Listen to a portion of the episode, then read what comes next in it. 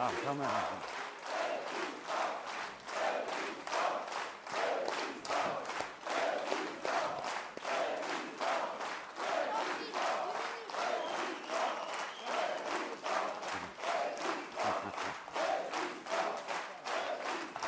Bon. Il fallait. Il fallait. Est-ce qu'on m'entend bien là? Ouais? C'est bon? Qui est-ce qui n'entend ben, Quand je me tais, vous entendez pas, c'est bien normal. Il fallait qu'on ait ces deux journées. Elles sont fondatrices d'un moment nouveau en politique, du fait de l'émergence sur la scène publique du mouvement La France insoumise, mais il fallait que soit clos dans des conditions humaines, fraternelles, cordiales, le cycle qui, pendant tant de dizaines d'heures, nous a permis de nous retrouver sur une plateforme Internet dans des relations, à vrai dire, assez immatérielles, mais tellement denses et tellement productives. Mes amis, n'ayons pas de regrets du passé. J'en viens. Je vous garantis qu'il n'avait rien de si fantastique qu'on ait à regretter les anciennes méthodes. Elles ont eu leur dignité, elles ont eu leur importance. Mais maintenant, nous sommes libérés du poids d'une foule de tâches que euh, les plateformes Internet nous permettent d'accomplir sans effort et nous permettent surtout d'accomplir ce qui est le fond de notre philosophie de l'existence. C'est que l'engagement est une implication personnelle, individuelle, en toute liberté de conscience, qui se renouvelle à chaque instant de l'engagement, qui peut être retiré, qui peut être de niveau différent d'un jour à l'autre, d'un mois à l'autre, d'une saison à l'autre dans la vie. Eh bien, tout cela a été rendu possible avec euh, des fois des résultats qui nous surprennent nous-mêmes. Pourquoi un jour beaucoup de gens votent et le lendemain ils ne votent pas? On ne sait pas. C'est comme ça. Et nous le prenons de bon cœur pour ce que c'est, c'est-à-dire euh, la manifestation d'une liberté singulière sur laquelle repose l'essentiel de notre force. Ce qui nous rend puissants, ce n'est pas seulement les moyens nouveaux que nous avons accumulés à notre service, les médias et les formes d'intervention que nous avons inventées et qui nous permettent souvent d'être libérés du poids du mensonge, de la propagande et du bourrage de crâne, pour dire nous-mêmes directement avec nos limites, nos faiblesses, mais aussi nos capacités d'enthousiasme et de poésie, qui nous sommes et ce que nous proposons. Nous avons fait tout cela. Ce moment a été fondateur. Il est, permettez-moi de vous le dire, beaucoup plus riche que d'autres du passé, que je ne récuse pas. Mais enfin, sept mois de préparation pour un programme, 3000 contributions, 18 auditions, une consultation des organisations politiques, dont je vais dire un mot dans un instant, qui elles-mêmes ont pris très au sérieux leur participation à notre cycle collectif, avec des documents. Tout ça pour aboutir à ce programme, L'avenir en commun, qui est dorénavant en quelque sorte notre nom générique. Eh bien, cela vaut largement ce qui avait été fait, je l'avoue, un peu rapidement, parce que c'était les circonstances, en un mois et demi, en 2011, pour écrire le programme L'humain d'abord. Je crois que nous sommes en train de clore aujourd'hui un grand cycle collectif, comme jamais, y compris cette salle qui ne le sait peut-être pas, à l'instant où elle m'écoute, elle a été d'abord accompagnée par cent mille personnes qui, à un moment ou à un autre, ont participé à ce qu'on appelle le streaming, c'est-à-dire cette connexion en direct des travaux que vous avez conduits pendant deux jours, et qui, à cet instant même où nous parlons, sont plus de 2000 ou 3000 connectés avec nous et suivent ce que nous sommes en train de faire. Oui, c'est un travail collectif. Oh, on a l'impression que certains travaux ne sont réputés collectifs que quand certains y ont été, et qu'ils sont réputés solitaires, quand bien même y aurait-il 135 000 personnes qui les accomplissent, 1400 groupes d'appui qui les mènent, tout simplement parce qu'ils n'ont pas eu le bonheur d'être reconnu comme tel par les autres. Eh bien, on s'en fiche. Maintenant,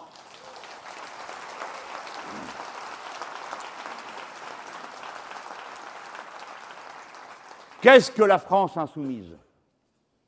C'est son programme. nous ne demandons pas aux gens qui nous écoutent d'adhérer à une personne qui n'a que faire de ce type de louange ou d'enthousiasme s'il est l'objet unique de la motivation. Notre programme, c'est 357 mesures. Il procède d'une démarche collective et il va vers une démarche collective élargie. Ce que nous menons, c'est un processus révolutionnaire dans la conception des idées et dans la trajectoire.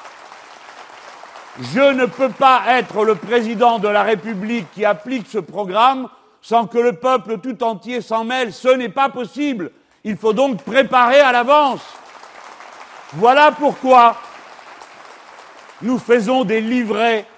Voilà pourquoi les livrets deviendront des ateliers législatifs pour que des milliers de gens se mettent à écrire la loi et veuillent qu'elle soit appliquée demain. Voilà ce que seront les comités d'action de cette révolution citoyenne. C'est une stratégie révolutionnaire. Alors oui, elle se distingue de beaucoup d'autres. Il n'y a là-dedans ni coup de fusil, ni coup de bâton. Il y a des bulletins de vote. Et c'est de cette façon que le souverain, qui est le peuple, exprimera ce qu'il veut et ce dont il ne veut pas. Et par ce moyen seulement, exclusivement et à toutes les étapes de la mise en œuvre du programme, étant entendu que tout le reste de la vie démocratique de notre pays continuera avec ses manifestations, ses pétitions, ses tribunes, tout ce qui enthousiasme, réveille et parfois crée problème, mais qui est le sucre, le sel de la démocratie. Non, la démocratie, ce n'est pas le consensus.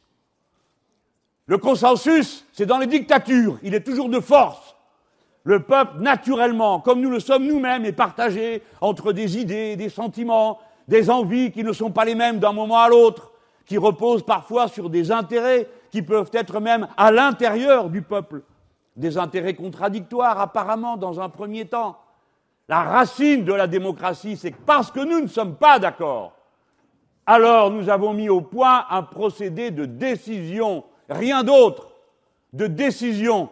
Quand la décision est prise, vous pouvez garder votre avis et continuer à mener votre combat d'idées en faveur de vos propres opinions.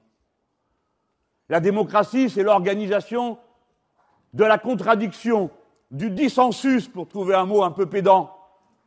Et c'est normal que ce soit comme ça. Et c'est bien que ce soit comme ça.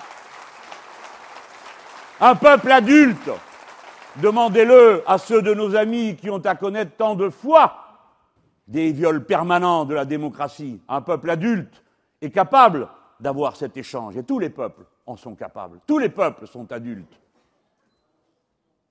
Les tyrans qui les gouvernent le sont parfois beaucoup moins. Et parfois, jusque dans des sociétés qui se piquent d'être très avancées, on observe des comportements erratiques de dirigeants qui confondent l'exercice du pouvoir avec je ne sais quel divan de psychanalyse donnant lieu à de verbeux ouvrages. Soit, en démocratie, il faut être désireux de gagner. Il est légitime de vouloir gagner.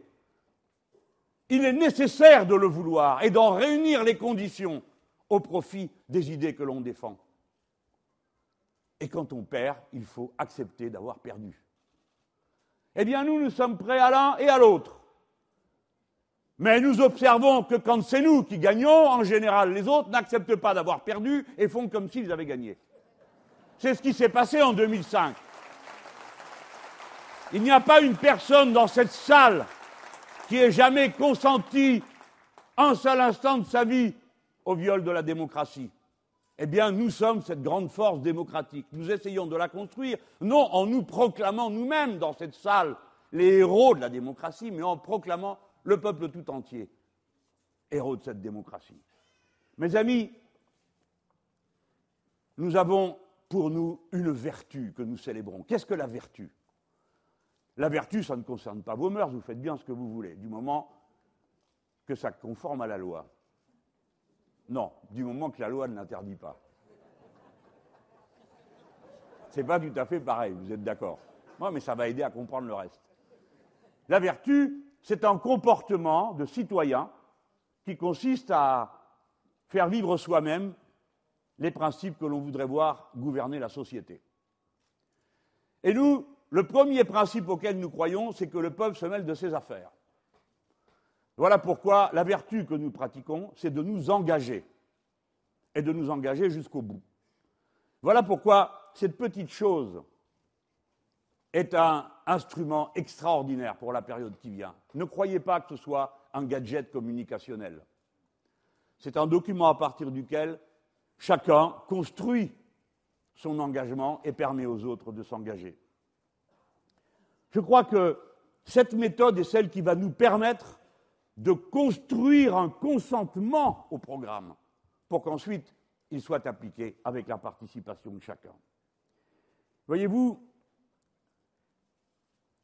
la révolution citoyenne est une stratégie d'ensemble.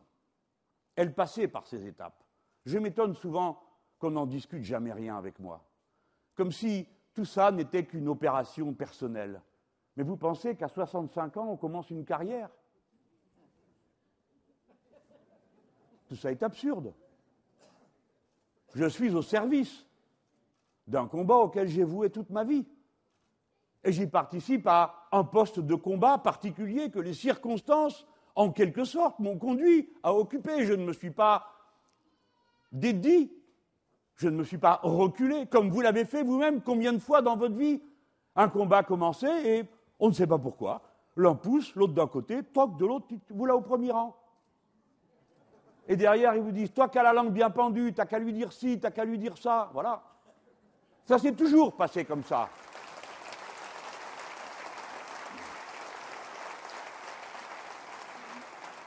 Je m'en fiche qu'on dise tout ça paraît gothique, mais enfin, n'ont ce type de problème que ceux qui ont un doute sur eux-mêmes, pas moi. Je n'en ai pas. Je n'ai pas de problème avec moi-même, sur ce sujet du moins. J'accomplis mon travail, et vous, je ne vous appelle à rien d'autre qu'à accomplir votre travail. Voilà pourquoi j'ai toujours demandé à mes amis, de grâce, ne criez pas Mélenchon président et autres sottises de cet ordre, pardon de vous le dire. Ce qui compte, c'est ce que nous célébrons tous ensemble, notre programme et nos idées, nos 350 mesures. Et maintenant, je viens sur un autre point. Pourquoi agissons-nous comme nous le faisons? Vous avez vu cette salle pour les militants politiques, il y en a dans cette salle. Hein? On a tiré au sort 650 personnes. Personne n'a jamais fait ça. Mais sinon, il fallait faire des élections. Vous aviez envie de commencer ce mouvement en vous confrontant par des élections. Elles ont leur utilité. Mais c'était absurde, on aurait commencé par se diviser. Donc mieux valait tirer au sort. Et la diversité s'est trouvée représentée ici, sans qu'il y ait de déchirement, sans qu'il y ait d'affrontement. C'est ça qui est important pour nous à cette étape. La diversité de nos points de vue. Et par conséquent, comme vous êtes là, comme vous savez que ça s'est passé, eh bien c'est comme ça que nous faisons avec le peuple tout entier. Nous ne disons pas aux gens, bon, alors qu'est-ce que tu as voté la dernière fois? Bon, d'accord, t'es pauvre comme Job, tu tires la langue jusqu'à par terre, tu t'en sors pas, mais dis donc, c'est de ta faute, t'avais qu'à pas voter la fois d'avant. Ah ben, t'as qu'à t'en prendre qu'à toi-même, c'est pas ça qu'on fait. Et après, on leur dirait, eh bon, alors tu renonces, hein, tu reconnais que tu as fait une erreur, hein, et puis pas que la dernière fois, la fois d'avant. Là, on commence à s'engueuler. Laquelle d'avant? Non, nous devons ouvrir les bras. Parce que des millions de personnes ne savent plus où elles en sont. Et que quand on leur dit la gauche, ils entendent Hollande et ils n'en ont pas envie. Et quand on leur dit la, droite, ils ont vu les sept de l'autre soir, ils n'en ont pas envie non plus.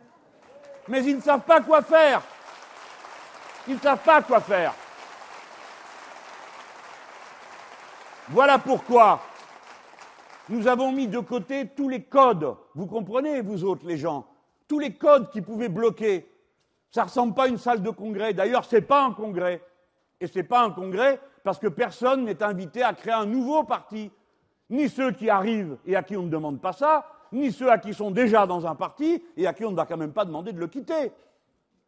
Voilà pourquoi ce n'est pas un congrès. Mais la façon avec laquelle nous avons travaillé, était extrêmement importante. Pourquoi nous sommes-nous retrouvés? Parce qu'on avait besoin de se retrouver, parce qu'on avait besoin de poser un acte, parce qu'on avait besoin de transmettre notre programme solennellement, tous ensemble.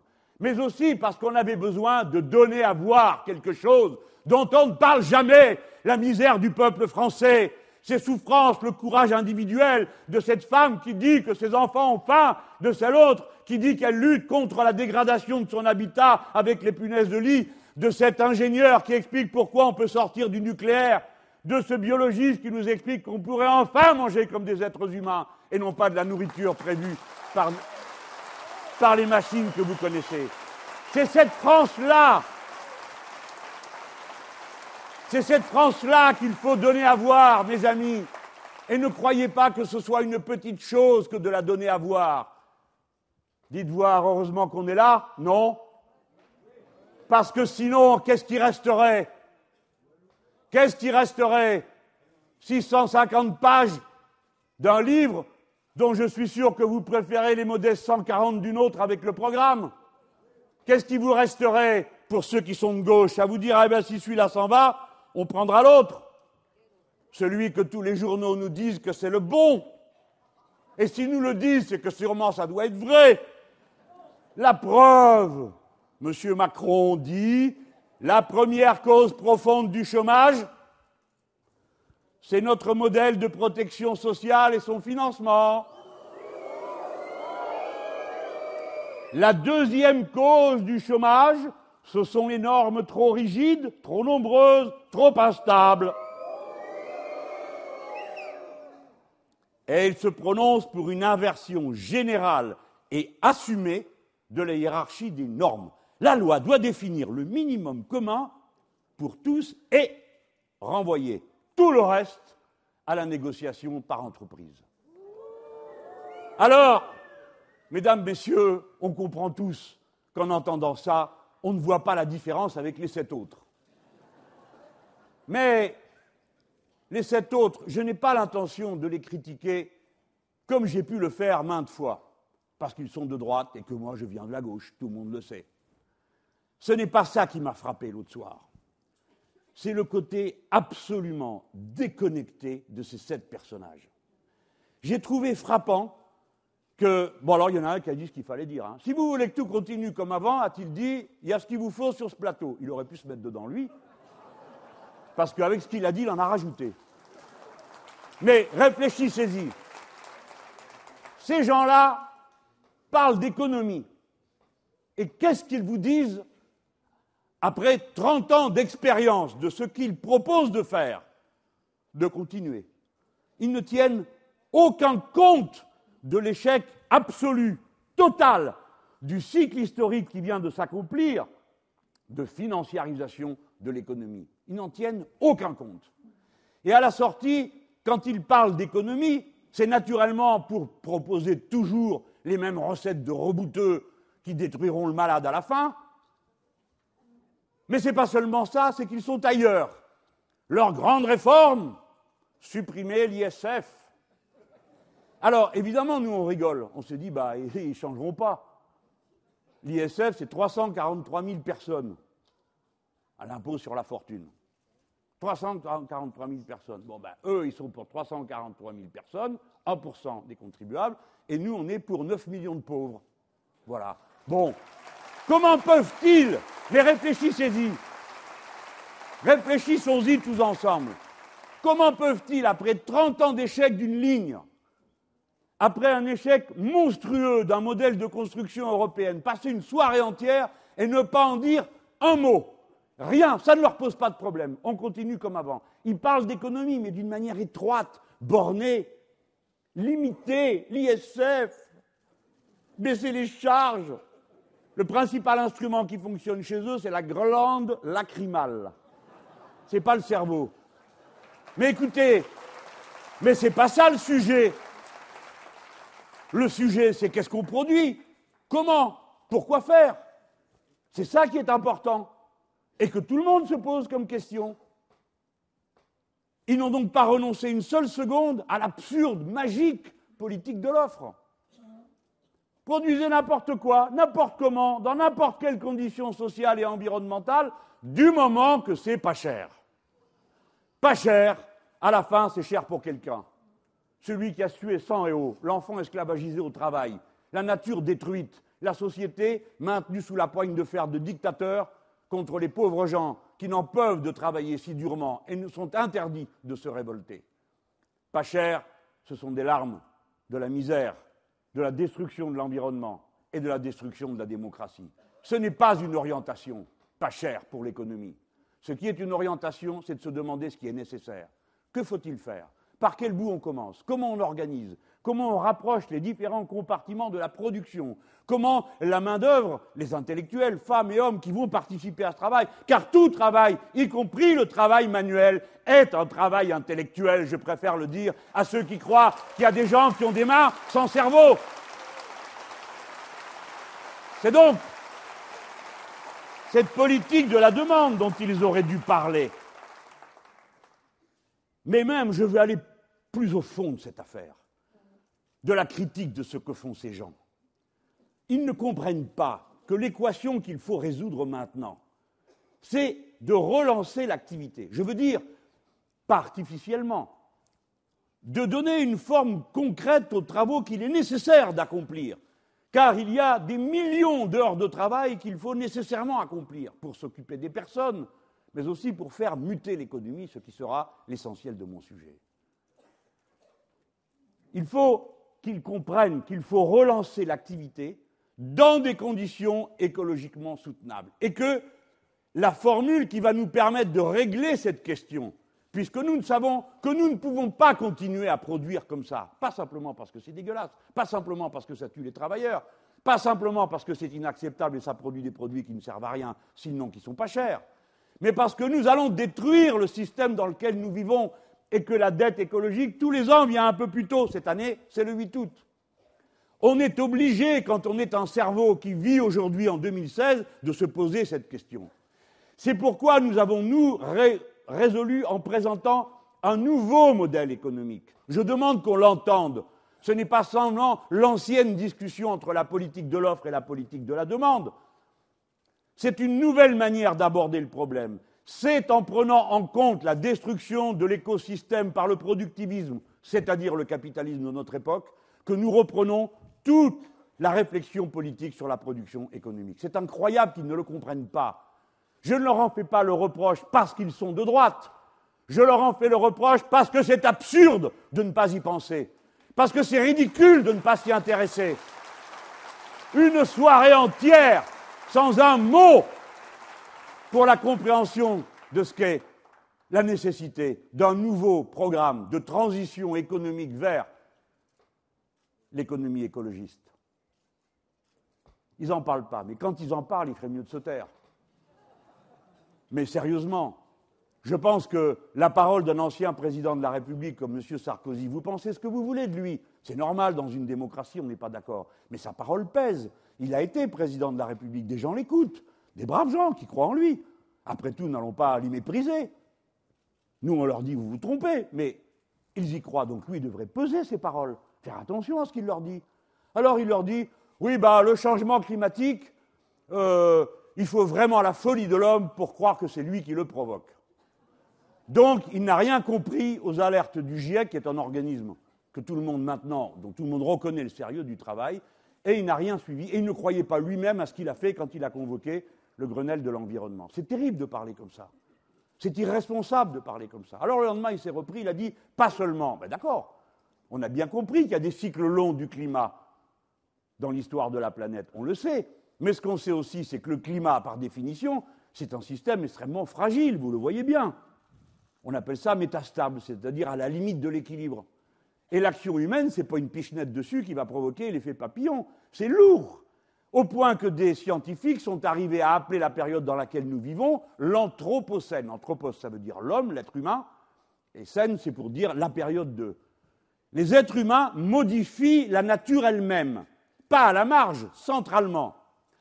Écoutez, quand on a fait les auditions, on a reçu toutes sortes de gens à qui on a demandé leur avis pour qu'ils euh, évaluent notre programme. Où est-je fichu? Mon fichu plan, le voilà. Et on a demandé de nous expliquer bien ce que c'était cet anthropocène. Et on nous a dit, voilà, il faut que vous compreniez une chose. L'homme est lui-même, l'être humain, une force de la nature les êtres humains aujourd'hui déplacent plus de gravats que toutes les forces de la nature. Déplacent plus de gravats que toutes les forces de la nature. les fleuves, les rivières, l'érosion, tout ça, l'être humain en transbahute plus. C'est énorme. Les changements que cela produit sont physiques, à force de creuser dans la mer pour prendre du sable, pour faire du béton, pour faire des maisons, à force de prendre du sable, eh bien, c'est 70 à 90% des plages du monde qui sont menacées de disparaître. Mais surtout, et en plus, le trait côtier change. La côte n'est plus la même parce que les courants de la mer changent. Une partie bascule dans la flotte. Vous le voyez? C'est ça l'Anthropocène. C'est à ça qu'il faut réfléchir. Et c'est pourquoi notre point de départ politique, ce n'est pas seulement de la générosité, encore qu'il n'est pas interdit d'avoir pour point de départ la générosité. Notre point de départ, c'est la crise de l'écosystème et l'intérêt général humain.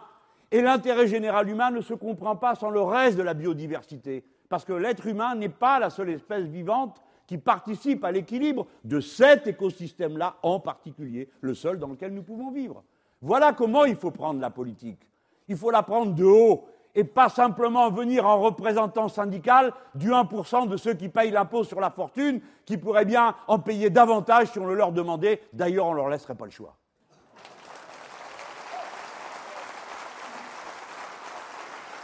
Regardez. Alors maintenant, ils vont dire, tout ça, tout ça, ce sont des généralités. Mais non, regardez comme c'est concret. Je vous parle il y a un instant de gravat. D'accord, ça, on ne peut pas faire plus simple. Hein Fort bien.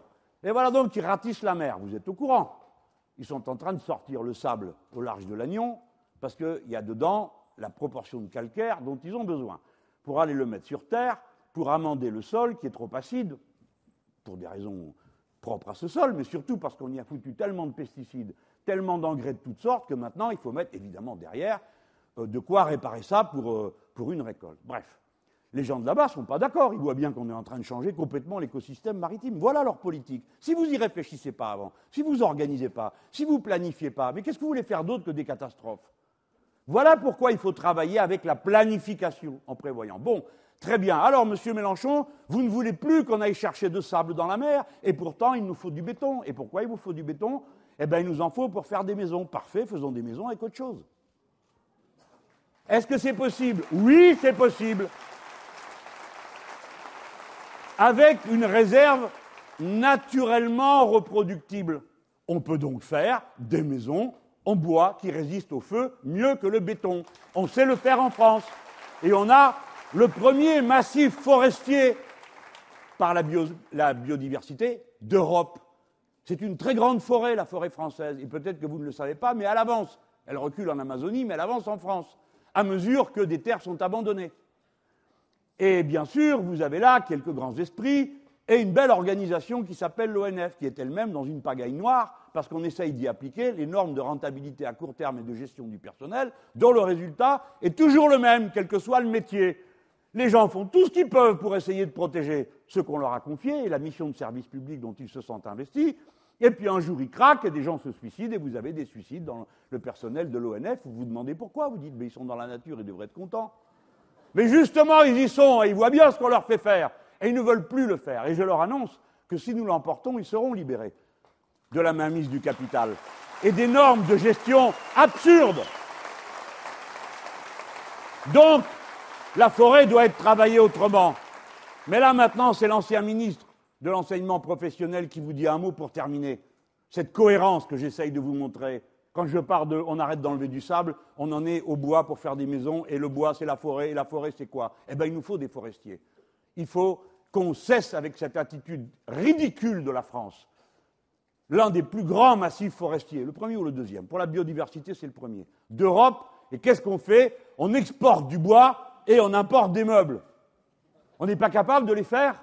Il faut à tout prix qu'on rajoute au prix de ce meuble un prix caché qui est la pollution qu'aura nécessité son transbahutement d'un endroit à l'autre de l'Europe. Tout ça est absurde. Pour ça, il faut des machines. Il faut des machines qui soient adaptées à ce que nous voulons faire. L'ONF a foutu des sapins partout, y compris dans la plaine. Alors j'aime mieux vous dire que le jurassien d'adoption que je suis ricane quand il voit en plaine des sapins. Pourquoi? Parce que ça pousse plus vite. Et en 20 ans, tchouf, ou 25 ans, vous pouvez commencer à couper le bois et l'exploiter. Très bien, 20-25 ans, vous en dis hein, des choses. Hein. Ça vous fait un rondin comme ça. 30 cm, ça tombe bien. Il passe dans la seule machine qui est capable de le traiter. Donc vous voyez dans les lycées professionnels des machines qui traitent des rondins qui font 30 à 40 cm, le reste on ne sait pas le faire. On n'a pas la machine. Donc c'est ça planifier. Prévoir les machines qui nous permettent d'exploiter la forêt de feuillus de la France. Et pas seulement les sapins qui poussent comme des poireaux en rang serré, hein, où vous avez les élevages de poteaux télégraphiques. Non, on peut faire mieux. Je vous ai pris un exemple pour vous montrer comment la logique de la préoccupation écologique jusqu'au bout permet de revitaliser l'économie sur des bases qui soient respectueuses de l'écosystème et qui donnent du travail. Je vais encore vous infliger un ou deux exemples. Parce qu'il faut, et vous serez les seuls à le faire, l'écologie politique, ce n'est pas seulement, et c'est utile, la protection de tel ou tel écosystème ici ou là. Bien sûr, il faut le faire. C'est penser globale. Et donc se donner les moyens de cette pensée globale, et c'est pourquoi je vous parle et reparle de la planification écologique. On va prendre un autre exemple. Vous savez où risque de commencer la révolution dans notre pays? Parce qu'ici, c'est la France. Avec la Chine et le Maroc, c'est trois pays où on peut passer un repas entier à parler de ce qu'on est en train de manger, avec des pauses pour parler de ce qu'on a mangé la veille et de ce qu'on a en projet de manger dans un mois. C'est comme ça. Manger et boire, ben, dites, eh, ça vaut d'autres occupations, et puis c'est une manière de vivre. Des gens s'assoient autour de la table. Il y a des tas d'endroits où les gens s'assoient même pas pour manger. Bon, bref, on mange. Alors donc, vous pouvez parler de manger. Les gens, ils regardent ce qu'il y a là. Puis maintenant, ils sont inquiets. Vous croyez pas? Tout le monde a entendu parler de l'épidémie de malformation génitale à la naissance. Tout le monde est au courant que la fertilité des hommes baisse. Tout le monde est au courant que certaines maladies ont peut-être à voir avec ce qu'on mange, que ce soit le cancer ou que ce soit même l'autisme. Tout le monde le sait. Et aujourd'hui, quand vous êtes un jeune couple et que vous vous préparez à mettre un enfant au monde ou en chantier, eh bien vous y pensez, la fille et le garçon. Ils font attention à ce qu'on mange, à ce qu'on respire et où on va en vacances. Oui, même où on va en vacances, parce qu'ils ont vu l'émission à la télé et on leur a dit ah ben, si vous avez là ou là, il y a des pesticides partout. Très bien, gardez-vous-les. C'est ça que se disent les gens. Et quand quelqu'un s'interroge sur le contenu de son assiette, moi je ne me moque pas de lui. Je ne dis pas comme ces petits bourgeois gavés qui m'ont observé lorsque j'ai parlé du quinoa. Ha ha, Mélenchon et le quinoa. Au lieu de regarder de quoi je parlais, ils ont regardé dans quel journal je le disais. Et au lieu de regarder ce que je disais du quinoa, ils ont juste vu le quinoa. Mais oui, le quinoa. Mais oui. Alors, ou le petit épeautre, si vous voulez, puisqu'on le cultive en France. Mais le quinoa aussi, on le cultive en France. La question, ce n'est pas le quinoa, c'est de comprendre que nous pouvons sortir des protéines carnées parce que nous avons mesuré ce que nous sommes en train de faire pour passer à des protéines végétales. Et ça, ça change tout, parce qu'il faut les cultiver, parce qu'il faut changer l'alimentation et sortir d'un système absurde où il vous faut 5 kilos de protéines végétales pour faire 1 kilo de protéines animales. C'est absurde. Et surtout que les protéines animales, d'où elles viennent C'est en quelque sorte un sous-produit de l'élevage de masse. Quand vous faites une, ferme des 1000 vaches, qui est une horreur pour les 1000 vaches et pour ceux qui vont boire le lait de ces pauvres bêtes, à la fin, vous avez de la viande qui arrive en paquet, en tas, des quantités incroyables. Il faut bien qu'ils les écoulent, donc ils vous poussent à en consommer. Vous n'y aviez pas pensé à une quantité pareille.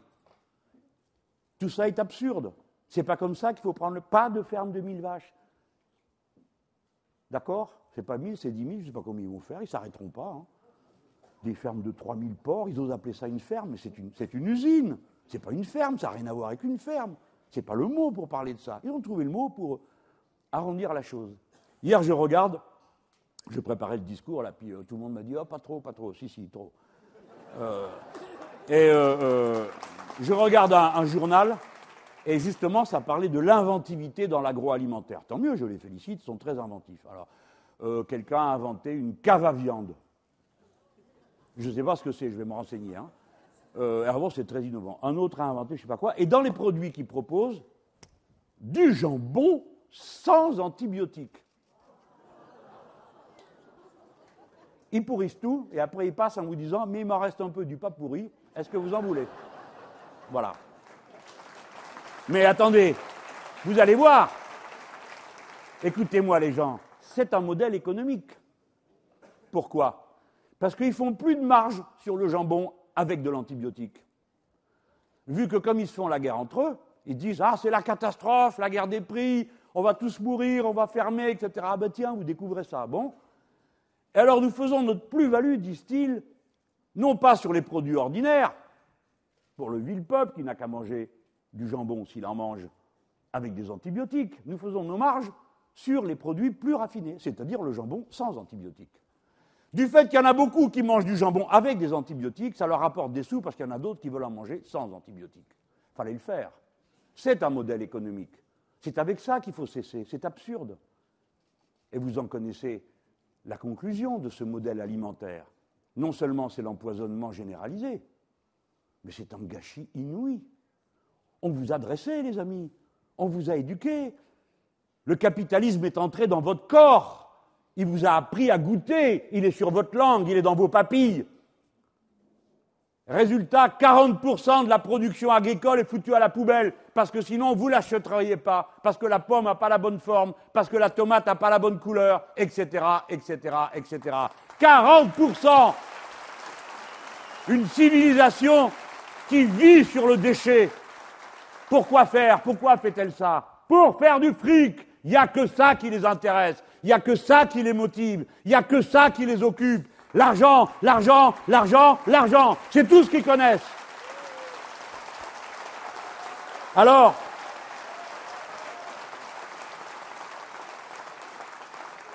cent mille tonnes d'aliments fichus à la poubelle tous les ans en Europe.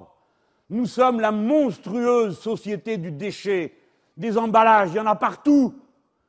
Donc, planifier c'est commencer le rétro-pédalage. C'est pour ça que notre, programme, on ne dit pas les 350 mesures s'appliqueront les huit premiers jours. Parce que pour arriver à, faire ce que je suis en train de décrire, il faut du temps, parce qu'il faut changer les machines, il faut changer la manière de produire. Mes amis, la bêtise de ces sept-là, c'est de ne pas comprendre qu'ils ne peuvent pas proposer comme unique projet à un grand pays cultivé comme le nôtre d'alléger l'impôt sur la grande fortune et de travailler davantage en étant payé moins. Parce que même les gens qui seraient prêts à faire tout ça, ils ont un cerveau. Et ils s'occupent d'eux-mêmes, de leurs gosses, des petits bonheurs de la vie dont ils sont frustrés par les méthodes que je viens de vous décrire. Mais surtout ce qu'ils ne comprennent pas. Pas seulement qu'ils sont dangereux pour la planète, je crois qu'ils ne s'en rendent pas compte. Pas seulement qu'ils sont dangereux pour leurs concitoyens, après tout, ils n'ont pas plus envie euh, d'empoisonner les autres que nous-mêmes, bien sûr. Mais il ne se rend pas compte de l'essentiel. C'est que le nouveau modèle économique que je suis en train de présenter à travers des exemples, c'est un modèle qui nous permet le retour au plein emploi. Parce que pour faire tout ça, et par exemple notamment pour atteindre l'objectif que nous nous donnons, un objectif intermédiaire, c'est 100% bio de nourriture dans les cantines scolaires, pour qu'on soit sûr de ce que mangent nos gosses. Pour faire ça, pour que la nourriture bio ne soit pas réservée aux beaux quartiers, il y a deux choses à faire. Premièrement, il faut retourner à une agriculture paysanne. Pour ça, il faut trouver 400 000 personnes. 400 000. Laissez-moi vous dire que vous ne trouverez pas 400 000 personnes comme ça. Il reste 200 000 paysans aujourd'hui. Mettons qu'il y en ait encore 100 euh, 000 qui attendent parce qu'il n'y a pas de la terre disponible. 100 000. Donc il m'en faut trouver 300 000.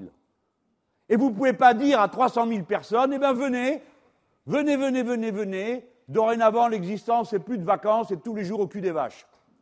C'est fini ça. D'accord? Il va donc falloir renouveler complètement la condition des paysannes et des paysans. Et je dis bien les paysannes, comme des paysans. Et cela, mes amis, ce n'est pas les paysans, il n'y en a jamais eu, mais mettons, ce n'est pas quelqu'un qui vous dit Allez, tiens, vas-y, avance, on laboure. D'abord, labourer, ça se discute. Mais bref, je ne vais pas vous prendre la tête avec le labour maintenant, je vois que vous n'en pouvez plus. Mais bon, 400 000 personnes ils doivent d'abord réparer. Le paysan est pratiquement la paysanne, les seuls producteurs qui ont en charge l'outil de production et qui doivent le renouveler en même temps qu'ils le font fonctionner. C'est une caractéristique très particulière de l'agriculture en tant qu'activité productive. Il va falloir qu'il répare, il va falloir qu'il soit vigilant.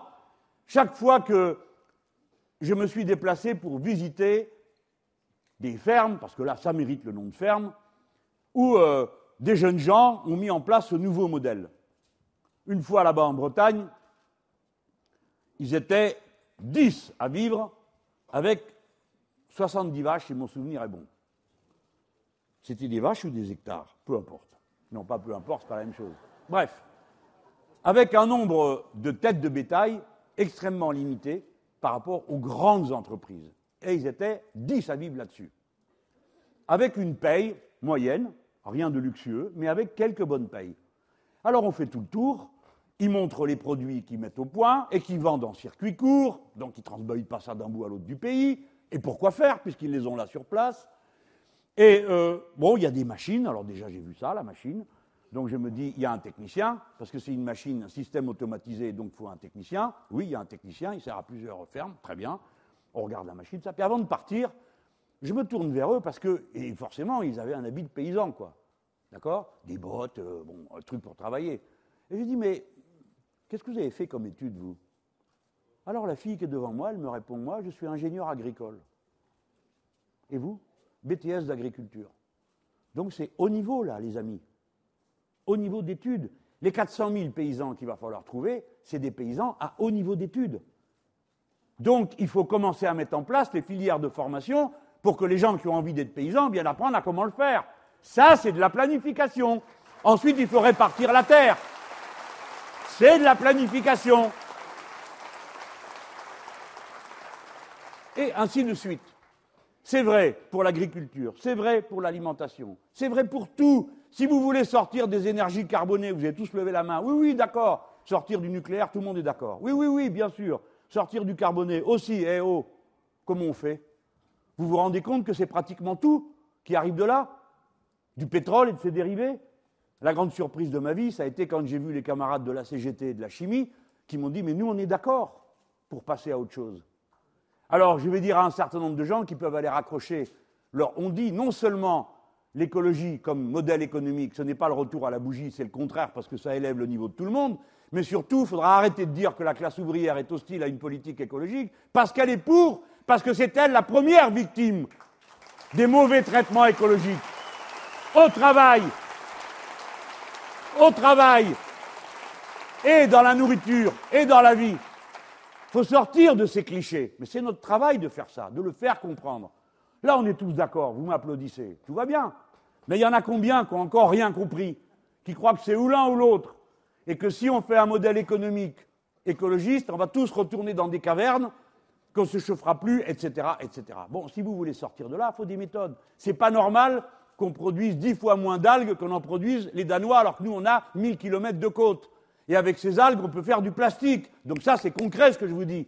Le plastique, c'est tout dans notre vie, il y en a partout.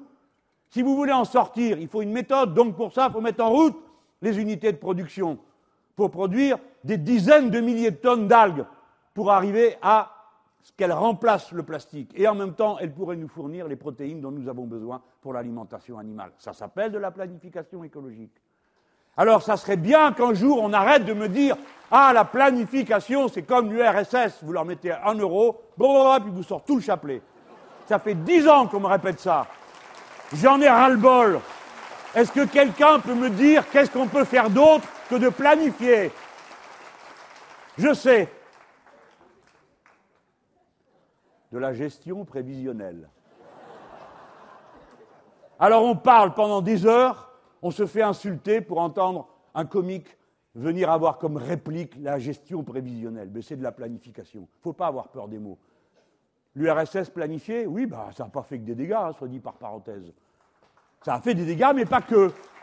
Mais De Gaulle planifié, c'était quand même pas un communiste au couteau entre les dents. Il y avait l'ardente obligation du plan. Tout le monde planifiait. Les grandes entreprises multinationales, passent leur temps à planifier.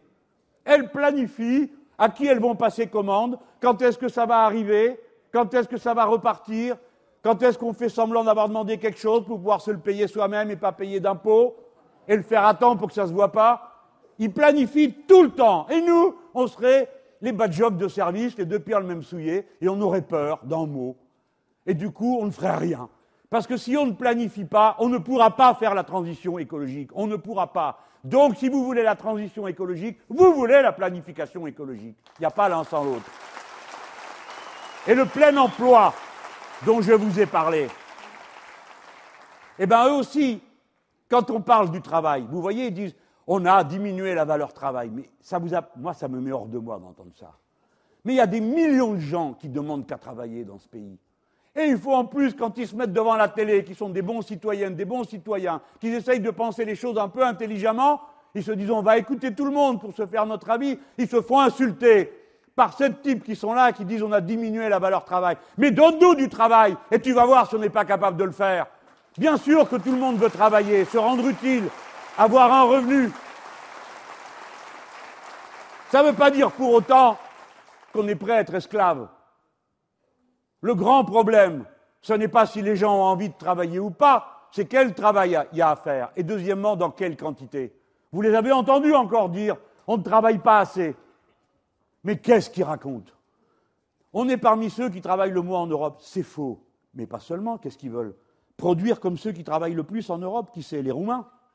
Vous voulez faire une économie roumaine? Parce que les Roumains, eux, ne veulent pas faire d'économie roumaine. Ils voudraient faire une économie comme dans les pays où on travaille moins parce qu'il y a les machines qui soulagent la peine de l'homme. Voilà la vérité. C'est absurde de dire qu'il faut travailler plus. Ce n'est pas le sujet. Tendanciellement, depuis le début du siècle, la quantité de travail nécessaire pour produire les richesses à répartir baisse quasiment de plus de moitié. Et eux, qu'est-ce qu'ils voudraient faire? Quoi? On ne comprend pas leur projet. La répartition du temps libéré à la production se fait d'une manière sauvage par le chômage et la compétition des producteurs. Nous proposons de travailler tout autrement et d'abord d'arrêter de travailler comme ils font travailler les gens. Les têtes d'œuvre qui sont sorties des écoles de commerce et qui ont appris le management par la peur, à partir de l'idée brutale et stupide que quand quelqu'un a peur, il travaille plus, de peur de perdre son emploi l'idée brutale et stupide que quand quelqu'un est insécurisé, il va se traîner pour être là encore, comme notre pauvre amie et camarade Emeline que vous avez entendu hier. Depuis 2009, en CDD à la poste. Depuis 2009. Et après, à chaque fois, il lui donne une tournée différente. Vous savez ce que c'est qu'une tournée de facteurs? Et vous en voyez, il y a peut-être des facteurs aussi dans la salle. Mon père était receveur de poste, j'ai vu les gens partir avec les sacs et tout. D'habitude, vous faites la même tournée. Et ça vous rend habile, vous faites plus vite. Vous faites mieux, puis vous arrêtez pour dire un petit bonjour à quelqu'un. Maintenant, il va falloir payer pour que quelqu'un vous dise bonjour. Vous êtes au courant de ça? Eh bien oui. Si vous payez, le facteur s'arrête chez vous, même s'il n'y a rien à vous donner, juste pour voir si vous êtes toujours là. Avant, ça se faisait comme ça, dans la tournée. Puis comme ils connaissaient la tournée, ben, sur la durée du temps qu'on négociait grâce au syndicat, eh ben, on prenait une petite minute ici, une autre là-bas, bon, des choses normales, humaines. Les capitalistes, s'ils pouvaient, quand vous êtes sur votre machine, ils compteraient que le moment où vous faites marcher la machine. Le moment où vous respirez, non, ça compte pas, c'est pas du temps de travail. Ils sont comme ça. Par conséquent, ce que je suis en train de dire, je suis sûr que ça parle aux gens de gauche, mais aussi à beaucoup de gens de droite qui travaillent. La souffrance au travail s'est répandue partout, à tous les étages l'ingénieur, le commercial, tout ça, eh bien maintenant, ils sont autant dans la trouille. Ils ont une chaîne aussi grosse que celle qui est en bas de l'échelle des salaires, que celui qui est en bas ou de celle qui est en bas de l'échelle des salaires. Et cette chaîne, c'est son ordinateur qui ramène à la maison. Et il n'a pas le droit d'être déconnecté. Et il reçoit des mails à 8 heures, et à 9 heures, et à 1 heure du matin. Et ce n'est pas mes collaborateurs dont je suis en train de parler, parce que c'est le cas et c'est bien normal. Mais eux sont des militants. Moi, j'en reçois aussi parce que vous m'en envoyez. Mais vous savez, vous les connaissez, tous ces gens qui ont cramé leur vie avec leur fichu ordinateur pour être compétitifs, flexibles, modernes. Hein et vous arrivez à 45 ans, vous êtes sur les, euh, genoux, vous dites Mais qu'est-ce que j'ai fait? J'ai pas vu mes gosses grandir, j'ai rien vu, j'ai rien fait. Voilà, été accroché après mon ordinateur. C'est pas une bonne idée de faire travailler les gens comme ça. Parce que ça ne fait pas augmenter la productivité du travail de tuer les gens dans les manières de travailler. Et ainsi de suite, parce qu'il y en a des gens ici. Dans les, les 20 premiers candidats que nous avons proposés hier, il y a une camarade qui est une syndicaliste, il y en a une qui a Pôle emploi, donc ça m'a bien aidé pour préparer ce que je suis en train de vous dire, et puis une autre qui est conseillère familiale, hein, et qui pourra vous parler de tout ça, si vous voulez, encore mieux que je suis en train de le faire. La souffrance au travail est en train de tuer de l'intérieur les activités. Alors, ces sept-là, il y aurait bien eu un journaliste pour leur dire écoutez, alors vous proposez de travailler plus longtemps, on se demande pourquoi, mais bon, c'est pas grave. Euh, mais alors, c'est dans la vie, ah ben oui, vous savez, le, modéré, celui que, paraît-il, vous l'aimez tellement que vous êtes prêt à aller voter pour lui, même à la primaire. Monsieur Juppé, c'est un modéré, non? Je ne sais pas en quoi, mais il paraît. Il paraît qu'il est modéré et que depuis 1995, où il a réussi à afficher des millions de gens dans la rue, bah, depuis il s'est amélioré, il est devenu modéré, il voudrait en mettre des milliards dans la rue.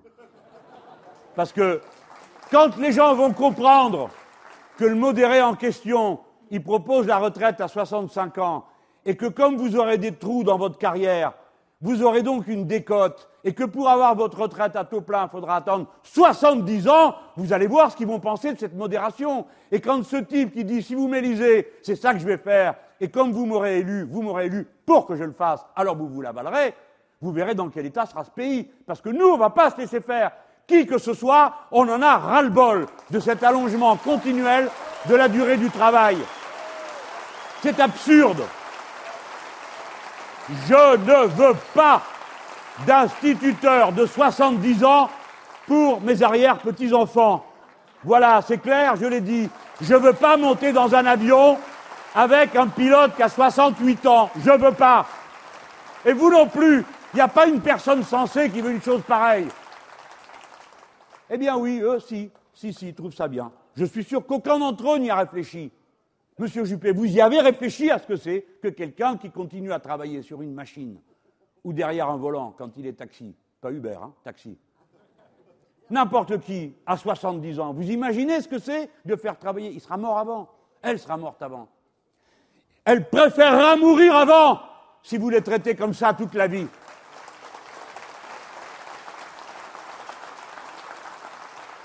Moi, ce que je propose aux gens, moi qui ne suis ni flexible, ni moderne, paraît-il, ni compétitif, à part que j'ai juste réfléchi à une idée fort simple.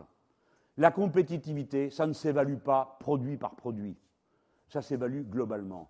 Essayez de faire une usine avec des salariés qui ne sont pas instruits. Vous ne pouvez pas, ça dépend pourquoi produire. Si c'est pour casser des cailloux, peut-être. Mais si c'est pour faire des machines complexes, des composants électroniques ou n'importe quoi, ou éduquer un enfant, vous ne pouvez pas le faire sans éducation. Alors, vous allez vous payer les gens, vous, les entrepreneurs modernes, flexibles et le reste, vous êtes bien contents que l'État mette à disposition de chacun, par une éducation laïque, obligatoire et gratuite, les millions de gens qui savent faire les choses. Et qui, si on leur demandait leur avis, les feraient bien mieux que ce que vous avez prévu. Bien sûr. Donc, la compétitivité globale, essayez de faire tourner une usine avec des gens gens qu'on ne soigne pas quand ils sont malades.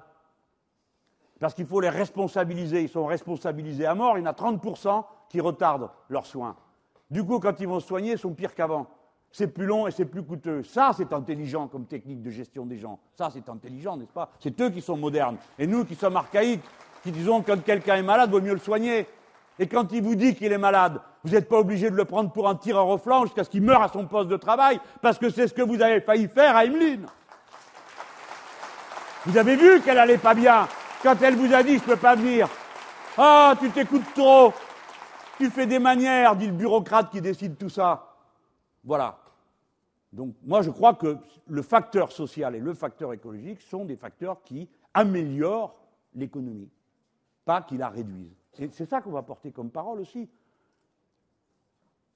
Alors, il faut stabiliser les gens. Il faut arrêter de vivre dans la peur. D'abord, arrêter de vivre dans la peur des voisins qui ont une drôle de tête. Parce que tout le monde a une drôle de tête. Ben, ça dépend du point de vue. Hein. Voilà. Arrêter de vivre dans la peur du lendemain. Et là, c'est plus grave. Qu'est-ce que je vais devenir la semaine prochaine? Dit la femme ou l'homme qui travaille en intérim ou qui est en CDD. Qu'est-ce que je vais devenir le mois prochain? Est-ce que l'année prochaine, j'aurai encore une paye? Comment je vais faire pour arriver à payer le loyer et pas me faire fiche dehors Et c'est vrai, non seulement pour euh, celui qui a la tâche la plus modeste et le salaire le plus bas, mais c'est vrai aussi maintenant pour des ingénieurs. Est-ce que vous savez, il y a des milliers de gens qui ont peur de perdre leur HLM, mais vous avez des dizaines de milliers de gens qui ont peur de perdre la copropriété dans laquelle ils sont. Ils avaient économisé, ils ont acheté leur maison, et puis maintenant, ils n'y arrivent plus pour payer les charges et pour payer l'entretien et le renouveau. Ça veut dire que partout, c'est la peur. Stabiliser les gens, ça va. Ras-le-bol, les CDD et tous ces machins et ces contrats. Et vous avez vu l'autre, la sucrée, là. Alors elle dit oui, bah, c'est très bien. Euh, les auto-entrepreneurs, l'économie moderne, bref, tout le monde a son compte et tout le monde au RSI, c'est-à-dire plus personne ne se soignera, plus personne n'aura de sécurité sociale. Je ne comprends pas comment elle peut parler comme ça? Est-ce qu'elle sait qui est là derrière l'écran? Est-ce qu'elle imagine comment ça résonne comme cruauté? Dans, la tête des gens Il faut arrêter avec ça. Le CDI est pas plus de 5% de CDD dans les grosses boîtes, pas plus de 10 dans les toutes petites. Stop. Stabiliser la vie des gens. Plus de peur. Stabiliser le pouvoir. Ras-le-bol de ces fonds qui arrivent et qui passent dans l'entreprise par une porte, ressortent par l'autre. Au passage, ils ont tout embarqué. Les murs, les ouvriers, tout. Tout est réduit. Ils ont vendu à la fin. Tout, ils vendent. Le sol, le bâtiment, et avec ça, ils payent le licenciement des ouvriers et les brevets, direct, ils les vendent aussi. Et ils ont pillé la trésorerie au passage. Dorénavant, quelqu'un qui investit dans une entreprise sans donner la garantie qu'il reste au moins cinq ans aura zéro pouvoir de décision dans l'entreprise. Ça, c'est décidé en cinq minutes. Stabilisé parce que les gens sont pas fous. Ils voient bien quand celui d'en haut s'en fout plein les fouilles, c'est qu'il y a quelque chose qui n'est pas normal qu'un jour ou l'autre, il va se sauver avec sa retraite dorée et son machin après avoir tué la boîte. Donc évidemment, augmenter les pouvoirs des travailleurs dans l'entreprise sur les questions stratégiques et pas seulement pour eux-mêmes. Et surtout arrêter cette histoire de fou. Il ne faut pas une échelle plus grande que de 1 à 20. Et encore, on est gentil 1 à 20. On est gentil. Parce que les entreprises de l'économie sociale et solidaire, c'est de 1 à 7. On pourrait dire de 1 à 7. D'ailleurs, peut-être qu'on fera de 1 à 7. Ça dépend.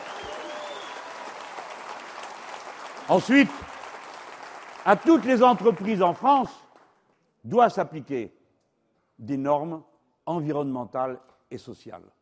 C'est pourquoi la France, dans son activité internationale, ne doit pas seulement se limiter aux aspects géopolitiques de cette réalité, mais aux aspects sociaux et environnementaux.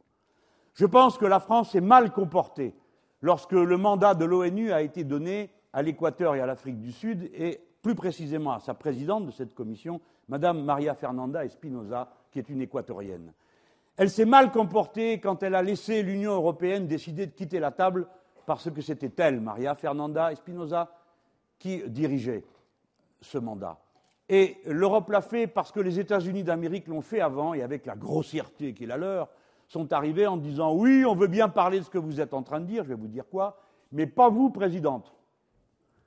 Alors les autres ont dit excusez-nous, mais ce n'est pas vous qui décidez, c'est un mandat de l'ONU. Il y a 196 pays et ce n'est pas vous qui virez les présidences en fonction de vos humeurs. Que vous n'aimez pas le gouvernement équatorien, c'est normal. D'ailleurs, lui non plus ne vous aime pas. Donc tout ça est bien normal.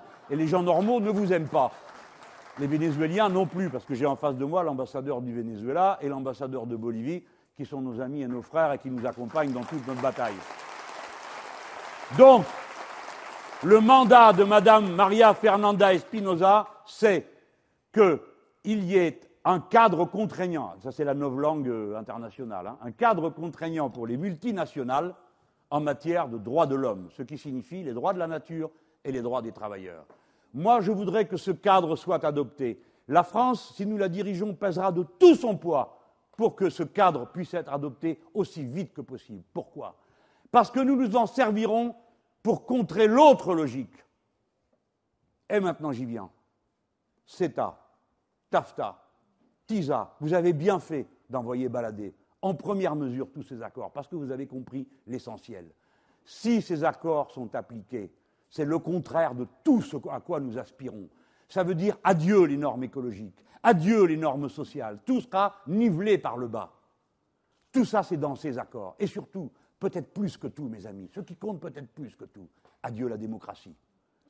Car dans CETA, qui est l'accord avec le Canada, comme vous le savez, accord qui est tellement prometteur que nos amis belges, heureusement et merci, ont voté contre, ce qui va tout bloquer.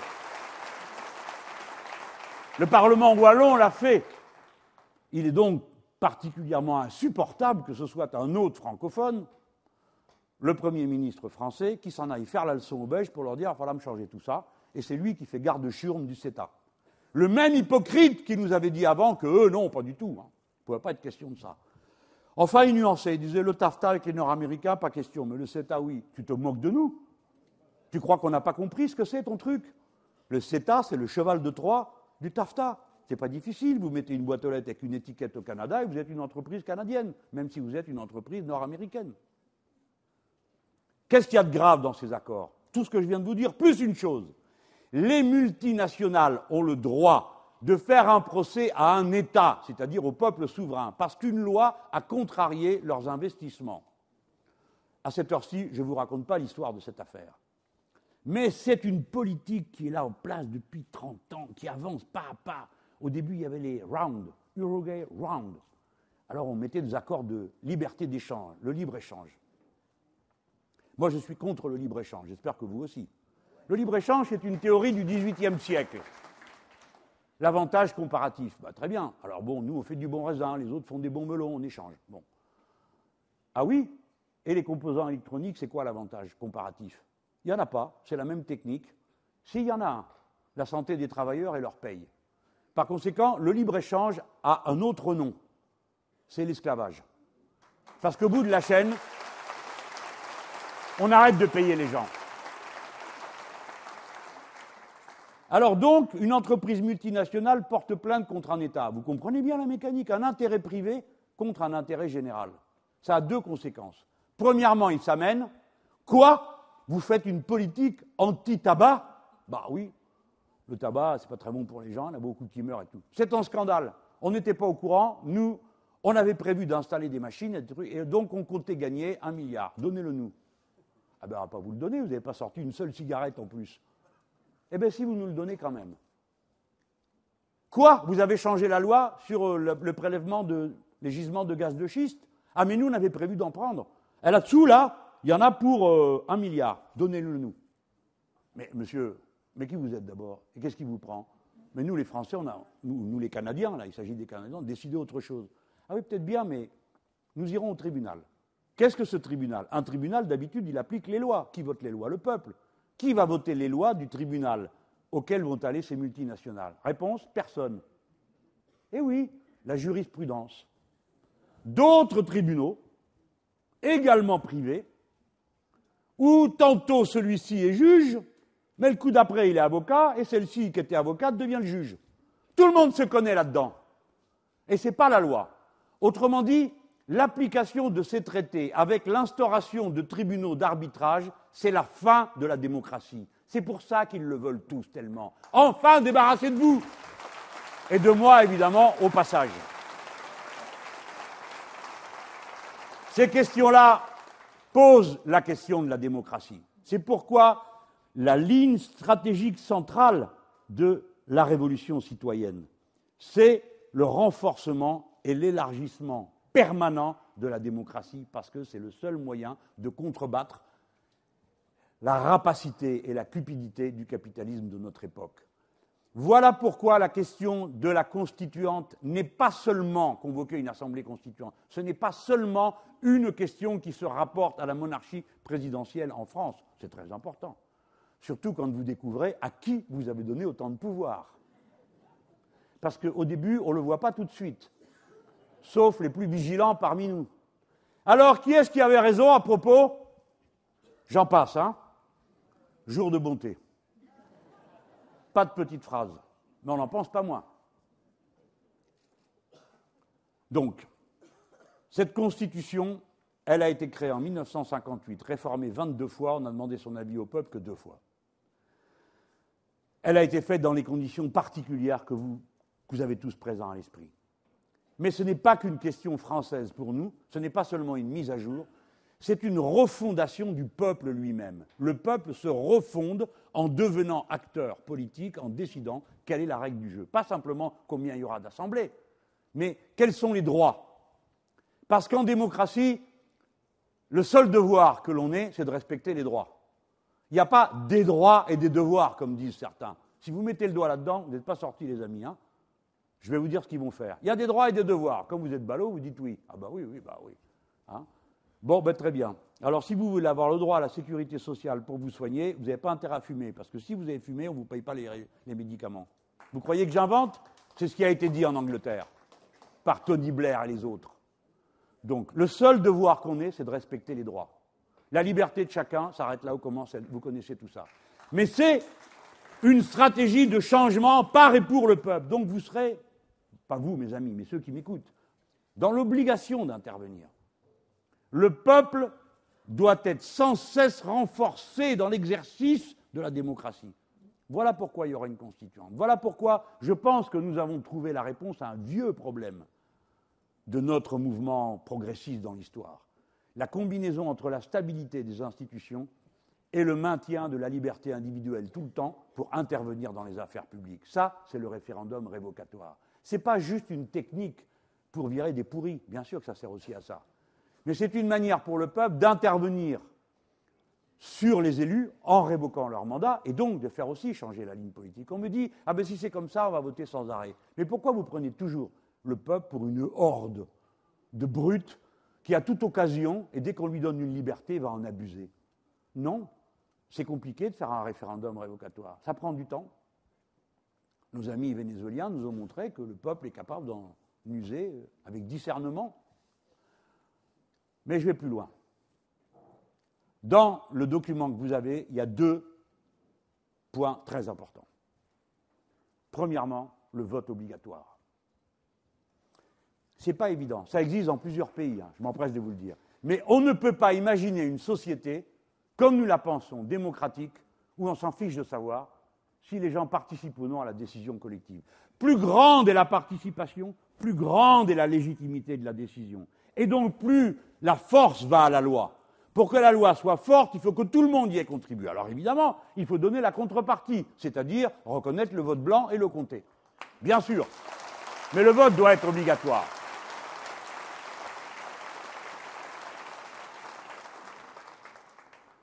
Et il y a une autre mesure, c'est le droit de vote à 16 ans. Alors, quand j'étais jeune, c'est il y a longtemps, alors on votait à 21 ans. Quand on a dit, c'est Giscard qui l'a fait, hein, on passe à 18 ans, tout le monde dit, ah, mais 18 ans, mais, pourquoi pas au bébé pendant que vous y êtes? Bon, personne, ça vient à l'esprit de personne aujourd'hui de dire que 18 ans, euh, c'est trop tôt, et que nous avons là des poupons incapables de prendre des décisions. Donc ce que nous devons évaluer, c'est deux aspects. Premièrement, la capacité. On ne va pas faire de comparaison déplaisante entre la capacité des uns et des autres à tout âge, mais on le met quand même dans un coin de notre cerveau. La capacité, c'est que la société reconnaît aujourd'hui à un jeune de 16 ans le droit d'exercer l'autorité parentale c'est-à-dire de devenir personnellement responsable d'une autre petite personne. La loi telle qu'elle est faite aujourd'hui fait que quand vous avez 16 ans, vous êtes à la fin de la scolarité obligatoire actuellement, et vous pouvez aller travailler. Et si vous allez travailler, vous relevez entièrement du Code du travail et vous participez aux élections professionnelles. Donc vous êtes assez mûr, considéré comme assez mûr pour être responsable de vos actes, face à un petit que vous élevez, vous êtes considéré comme assez mûr pour pouvoir être émancipé, vous êtes considéré comme assez mûr pour voter dans les élections professionnelles, mais vous ne le seriez pas pour la cité. C'est une erreur. Il faut la corriger. Et il faut surtout transformer quelque chose. C'est renforcer le poids de la jeunesse dans la décision collective. C'est ça qui est important. Aujourd'hui, mes amis, 50% des gens qui votent réellement, 50% des gens qui votent réellement sont des gens de ma génération. Tant mieux. Mais ce n'est pas bon. Il faut donc, par le vote obligatoire et par le rajeunissement du corps électoral, rééquilibrer la nature de la décision qu'on va prendre et faire de la masse de la jeunesse un enjeu politique. Et vous verrez qu'à partir de là, tout le monde changera de ton. Parce qu'il faudra répondre aux questions concrètes d'attente dans la formation, d'attente dans la dignité, d'attente qu'il y a sur les revenus que l'on peut avoir pour assurer sa propre existence dans la jeunesse. Parce que peut-être que beaucoup de gens ne savent pas, mais à 16 ans, 17 ans ou 18 ans, vous avez des jeunes gens qui sont dans les classes des lycées professionnels. Il n'y en a pas assez. Il n'y a pas assez de lycées professionnels. Ils ont tout cassé, tout saccagé. Mais je connais des sections où 100% des jeunes qui sont là travaillent le soir, travaillent le samedi et le dimanche. Et c'est là que vous avez la proportion de pères et de mères de famille la plus nombreuse dans l'enseignement secondaire. Il faut s'en occuper de cela. Il faut qu'ils aient la parole, et si vous ne voulez pas vous en occuper, ils vont s'occuper eux-mêmes d'eux-mêmes. Et c'est ça qu'on veut. C'est comme ça qu'on comprend la démocratie. Tout ça, mes amis, c'est pour aller vers ma conclusion qui va, vous voyez, j'ai été frappé de les voir aussi ne pas dire un mot sur tout ça l'autre soir. Les institutions, tout va bien. C'est la monarchie, ça ne les dérange pas, ils veulent être monarques. Il y en a même un qui a dit Ah, puis moi, en plus, je gouvernerai par ordonnance. Ben voyons. Pourquoi pas hein? Et pourquoi s'encombrer d'ordonnances? Il pourrait fulminer depuis le balcon de l'Élysée un truc. Mais écoutez, il ne s'est même pas rendu compte de l'énormité de ce qu'il disait. Alors, vraiment, la démocratie, c'est un problème pour eux, ça les encombre. Je ne dis pas que cet homme n'est pas un, démocrate, je ne dis pas ça. Je dis qu'il sera même plus compte de ce qu'il dit. Il dit De Gaulle l'a fait, oui, peut-être bien, mais t'es pas De Gaulle. Et des gens n'étaient pas d'accord, donc euh, ça ne change rien. Pour eux, pas de problème. Pour moi, il y en a un. Il y a une chose qui est en train de vous arriver là. Et vraiment, je vous demande, mes amis, de bien comprendre ce point. Le mouvement des insoumis, c'est un mouvement pour la paix. Nous sommes la première cohorte pour la paix. Le monde est menacé d'une guerre généralisée. Je vous parle avec sérieux et gravité de cette situation.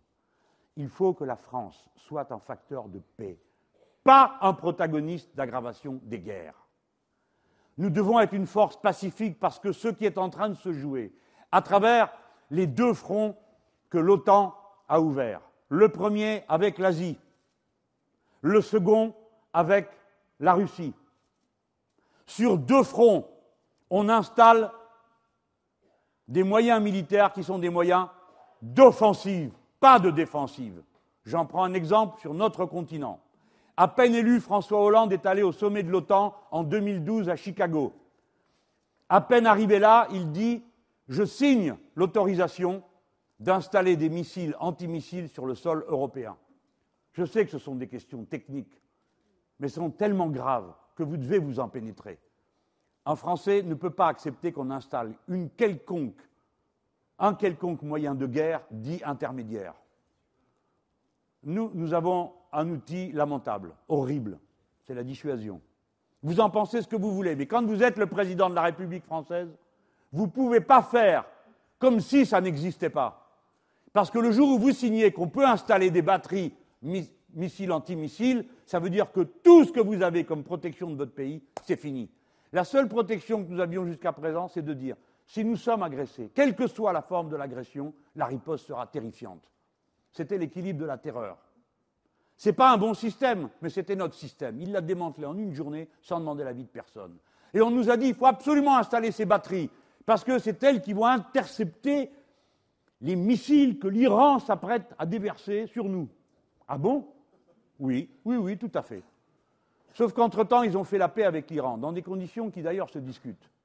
Alors, est-ce qu'on peut nous expliquer à quoi servent les batteries en question qui sont installées en Pologne, dont la portée de 200 ou 300 km et ne peuvent taper que et exclusivement que sur les Russes? Vous croyez que les Russes, vous pensez ce que vous voulez des Russes, sont stupides et ne se rendent pas compte qu'ils sont menacés?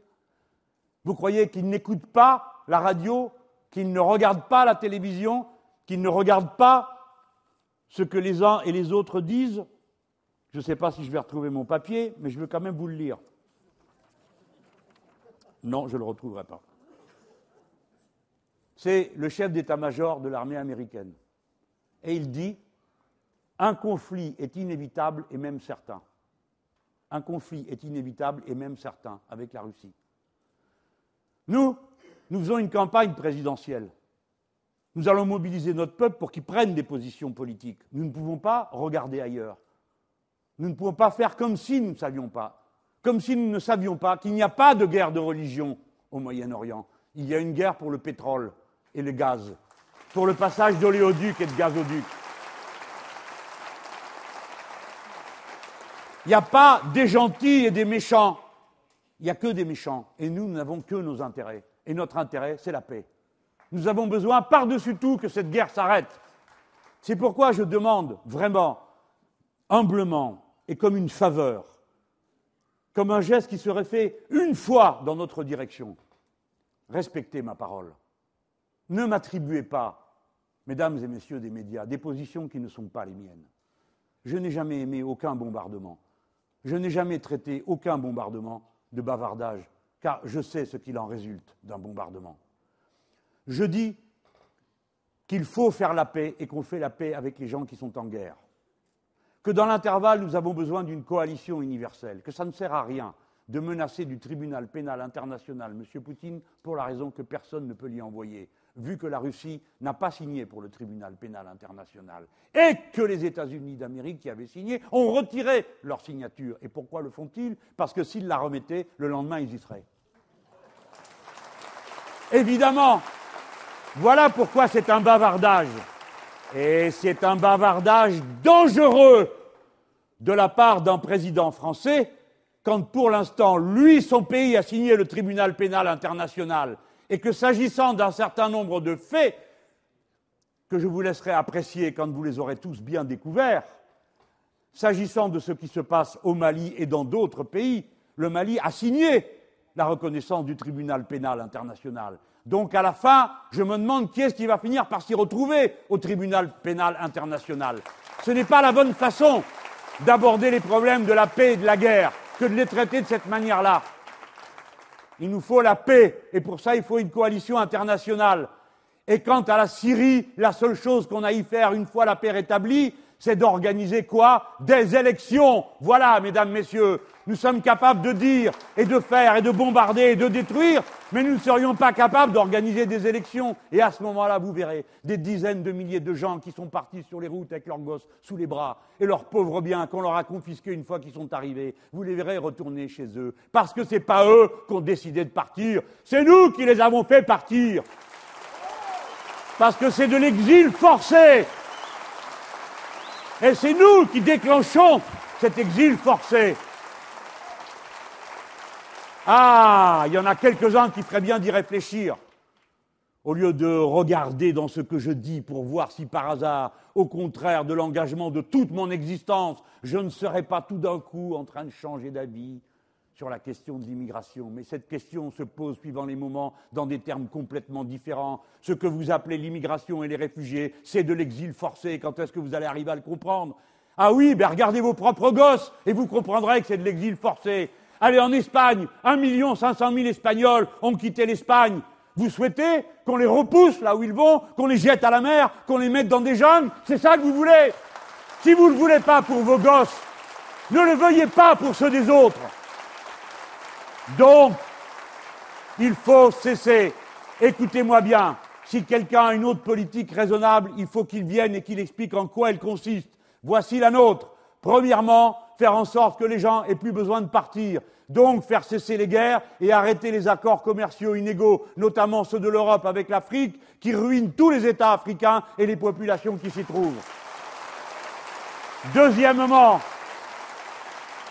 faire cesser les trafics d'êtres humains. Ne me racontez pas qu'on fait passer des dizaines de milliers de gens à travers la mer sans que personne n'ait jamais vu qui organise ce genre de transport qui se trouveraient comme ça, sans qu'on sache d'où ils viennent ni d'où ils partent, des navires disponibles et des embarcations de toutes sortes pour transporter des gens sans qu'on puisse arrêter ce trafic. Et une fois que les gens sont là, une fois que les gens sont là, qu'est-ce que vous voulez faire d'autre que de les traiter dignement, sans vous déshonorer vous-même?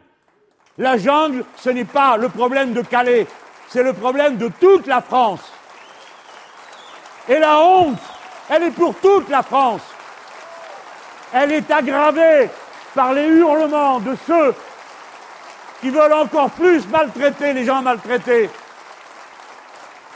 Mes amis, la priorité est aux enfants qui se trouvent là. Nous devons nous en occuper. Leurs parents sont de l'autre côté. Il faut rendre ces enfants à leurs parents.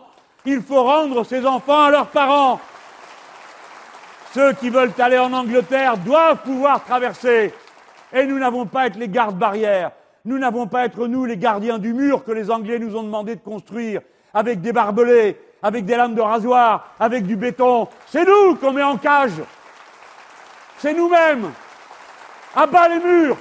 Partout. Partout, il y en a. À bas les murs.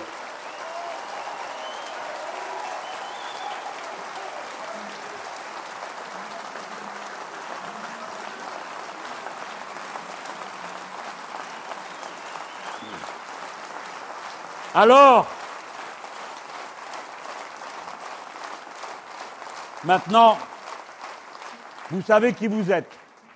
Qui vous êtes Non, vous n'êtes pas des mélanchonistes, d'ailleurs, je ne le suis pas. Nous sommes les partisans du programme L'avenir en commun. Qui que vous soyez, d'où que vous veniez, bienvenue du moment que vous consentez au programme. Nous aurons un candidat à l'élection présidentielle et nous aurons 577 candidats investis à l'élection législative. Je suis fier que notre liste, notre liste des premiers 20 candidats donne à voir cette France-là, de rébellion, de résistance. J'espère que vous avez senti qu'il y avait quelque chose ici d'un peu spécial dans cette salle. Peut-être que vous ne l'avez pas identifié tout de suite. C'est que c'est la première fois qu'on convoque paritairement une réunion. Il y a ici autant d'hommes que de femmes. Parce qu'on a fait le tirage au sort. Voilà qui vous êtes. Je ne peux pas aller à ma conclusion conclusive, si j'ose dire, sans éclaircir encore un point. Donc vous avez tous compris que tout le monde est bienvenu, que tout le monde décide de son implication. Il faut que je parle des organisations politiques. Je suis membre d'un parti personnellement, le parti de gauche. Ma candidature se situe hors parti pour permettre à tout le monde d'être là et de s'identifier et d'utiliser son candidat. Je me suis donc retiré de toute responsabilité, il y a déjà un grand moment, pour ça. Mais pas parce que je suis contre les partis, ça n'a pas de sens. Les partis nous ont aidés, ont maintenu nos traditions, ont maintenu notre savoir. Ils ont des raideurs, ils ont peut-être bien, mais enfin quand même, on n'en serait pas là si on n'avait pas eu cette force pour nous porter, pour nous aider, pour nous instruire.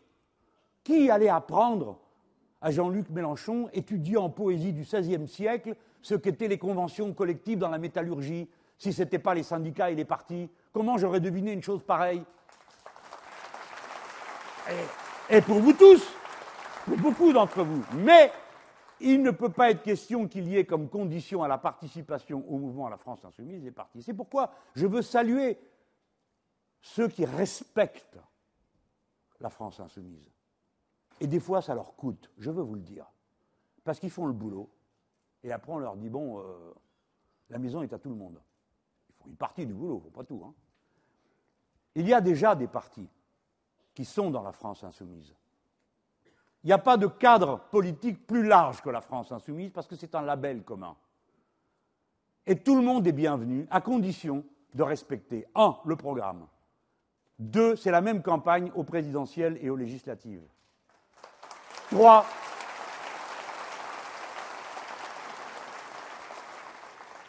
la France insoumise est un mouvement, pas un parti. Ceci n'est pas un congrès, c'est une convention.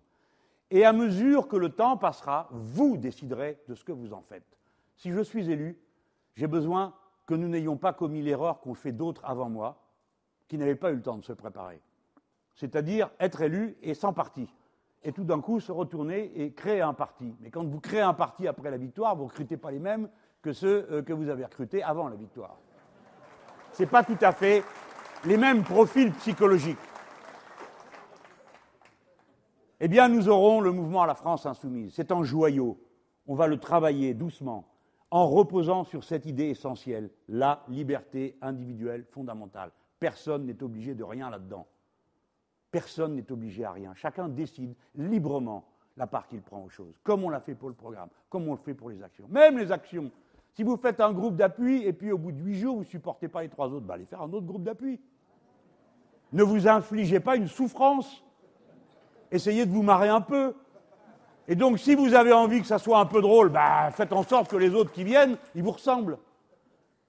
Ne faites pas seulement, je ne sais pas quoi, moi, l'étude de mes livres, encore que, l'air du peuple, euh, bon, le dernier, tout ça, euh, le choix de l'insoumission, mais une émission à la télé qui paraît intéressante, ou un documentaire, on en parle tous, on fait un apéro, on n'est pas obligé de faire une réunion au fond d'une salle, je ne sais pas où, voilà, il faut faire comme ça. Tout ça, vous le savez, eh bien alors faites-le.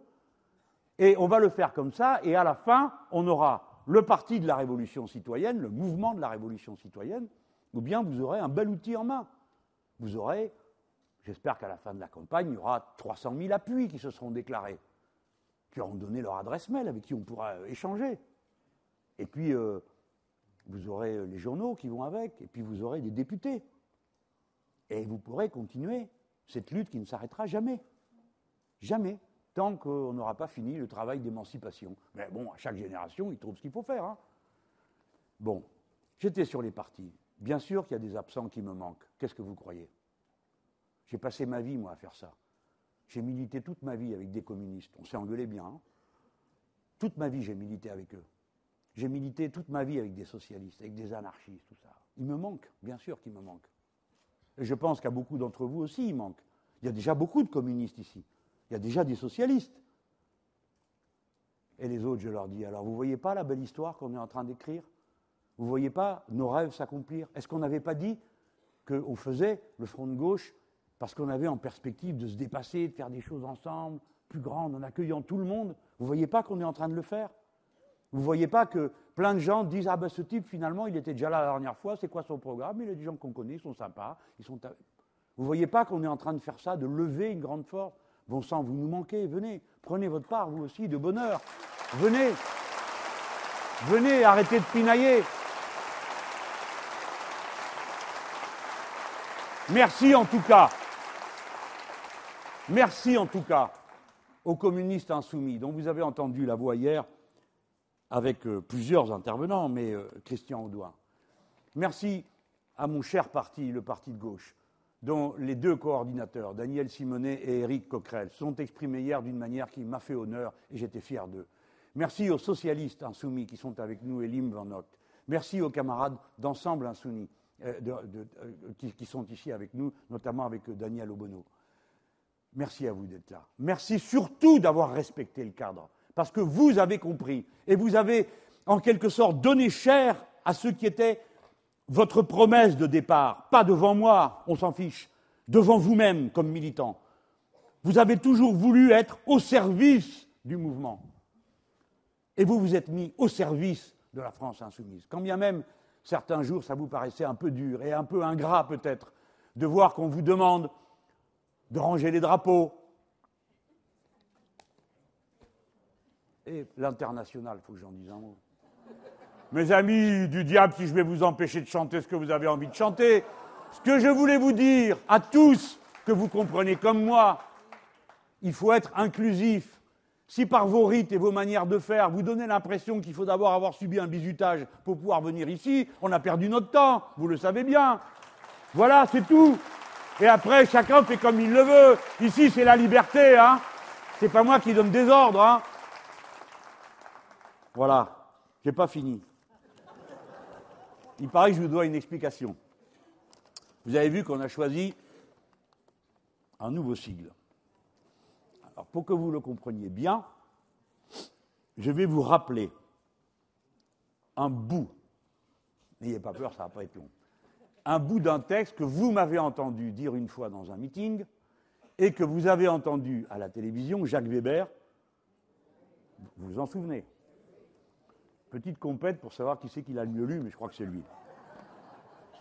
Mais il y a une phrase que moi j'adore, parce qu'elle concentre l'idée que je me fais de notre patrie.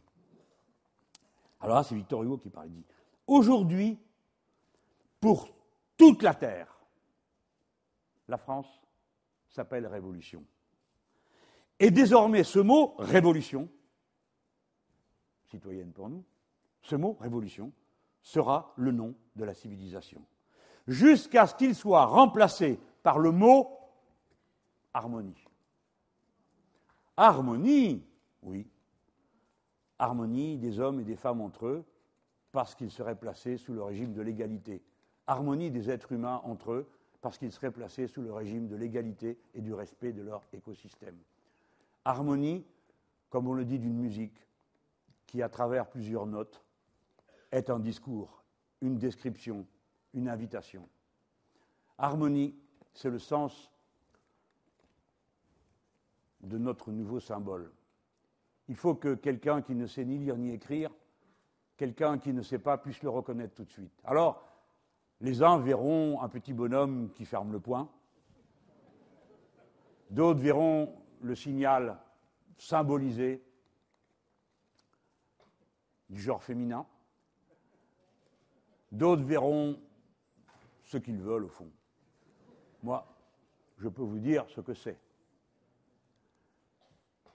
Cette France insoumise, FI, eh bien nous le disons en grec. Voici la lettre phi.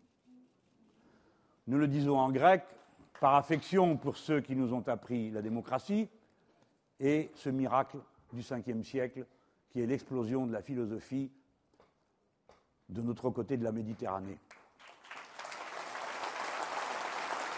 Mais phi, c'est le chiffre du nombre d'or Oh, il n'y a rien de mystérieux à ça, c'est une proportion. Dans cette proportion, le plus grand est dans le même rapport au plus petit qu'au tout. Comme l'est chaque être humain par rapport à son voisin, et notamment le plus démuni, et au reste de l'univers. Phi, c'est la philosophie. J'ai été étudiant en philosophie, alors quand c'était classe de philosophie, on écrivait phi. C'est l'amour de la sagesse.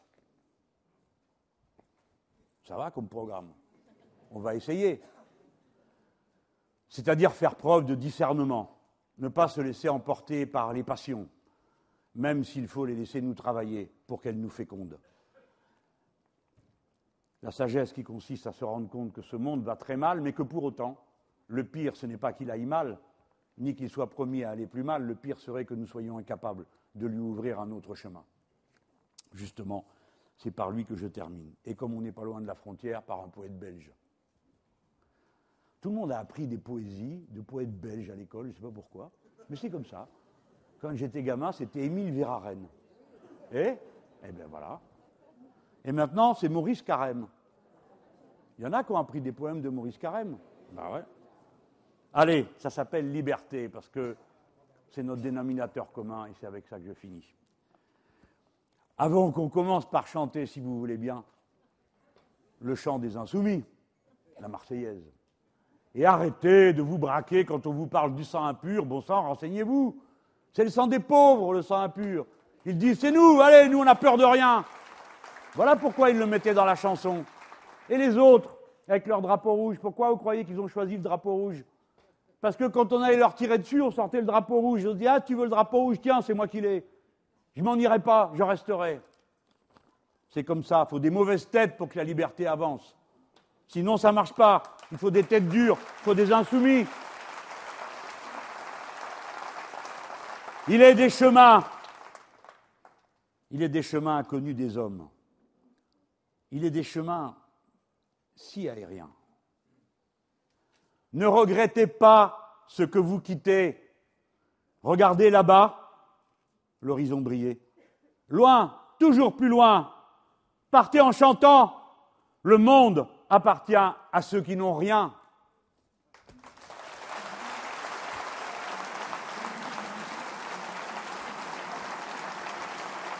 C'est long, hein?